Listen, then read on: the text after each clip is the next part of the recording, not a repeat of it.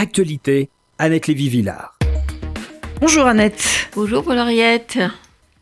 Alors, euh, quand Éric Zemmour nous a annoncé que le mâle blanc hétérosexuel catholique était en grand danger, qu'il allait disparaître, qu'il devait sauver sa peau et sa culture, euh, j'ai trouvé ça drôle.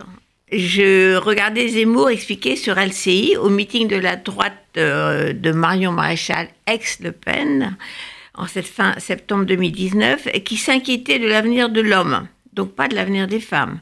Elle jetait depuis longtemps poubelle de l'histoire, surtout à cette époque terrorisante euh, de balance ton porc, MeToo, etc. Euh, il était inquiet pour l'homme blanc. Les autres pas de pure blancheur ne l'intéressent pas. L'homme blanc hétérosexuel, précise Zemmour, terrorisé, semble-t-il, par des masses homosexuelles de tout genre qui prendraient le pouvoir. Et enfin, il défend l'homme blanc catholique. Donc, ni musulman, ni africain, ni juif. Alors là, je me dis que Zemmour ne doit pas être, lui, concerné, mais il doit vouloir défendre la race blanche, pardon, au sens large. J'ai plutôt ricané en écoutant le cauchemar euh, développé par Éric Zemmour en direct devant un parterre d'extrême droite.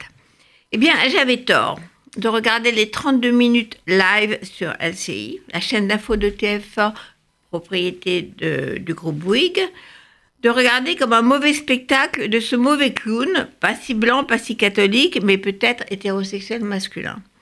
On pourrait partager ses inquiétudes sur la montée de l'intégrisme islamique. Si Zemmour ne stigmatisait pas toute la population musulmane dans un langage xénophobe, copier-coller des articles anti-juifs et anti-étrangers des années 30 dans les journaux français d'avant-guerre. Le langage de haine ne répond pas au problème du danger des extrémistes et des extrémismes religieux qui pratiquent justement la haine et la terreur. Surtout, sa défense de notre civilisation occidentale ne nous ressemble pas. On voit défiler une France décroisade, moyenâgeuse, des fiers chevaliers d'une société patriarcale, éternelle contre les femmes, contre l'avortement, contre le mariage pour tous, la PMA, la laïcité, les non-blancs. Racisme, sexisme et xénophobie n'ont jamais été une bonne nouvelle pour la démocratie.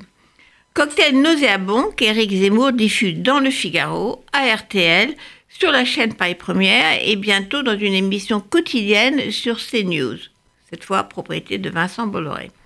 Les médias français lui donnent la parole comme si la haine fait de l'audience, en font une star dont les livres sont tous des best-sellers.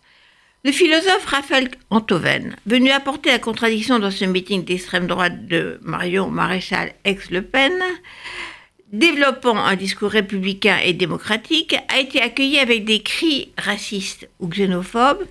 Rentre en Algérie, ont hurlé les sympathisants de Marion Maréchal Le Pen. Curieusement, ces militants d'extrême droite n'ont pas lancé un rentre en Algérie à Éric Zemmour, le défenseur de l'homme blanc hétérosexuel catholique, alors qu'il est né à Montreuil, certes, mais d'une famille juive venue d'Algérie.